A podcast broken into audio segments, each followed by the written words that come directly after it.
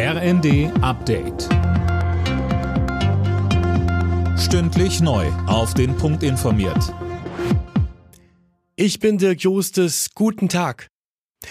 Wer heute mit Eurowings fliegen will, muss sich darauf einstellen, dass der Flug ausfällt oder verspätet abhebt. Wegen eines Pilotenstreiks hat die Lufthansa-Tochter rund die Hälfte der geplanten gut 500 Flüge gestrichen.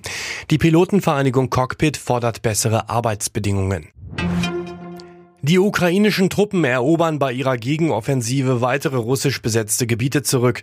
In seiner täglichen Videoansprache sieht Präsident Zelensky Russland auf der Verliererstraße. Mehr von Tim Pritztrup.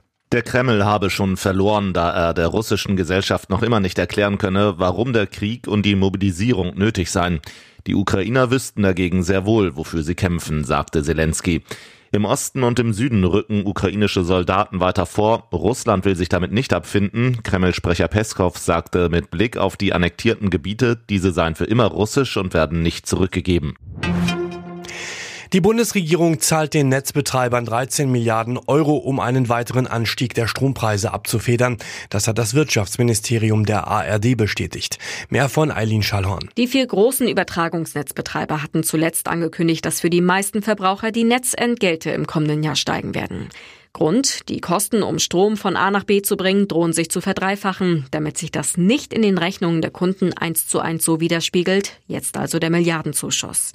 Wie Wirtschaftsminister Habeck erklärte, wird der Bund zur Zwischenfinanzierung auf die Überschüsse zugreifen, die auf dem EEG-Konto liegen.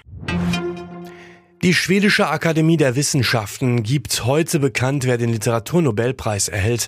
Angesichts des Ukraine-Krieges wird die russische Kreml-Kritikerin Ludmila Ulitskaya als aussichtsreiche Kandidatin gehandelt. Alle Nachrichten auf rnd.de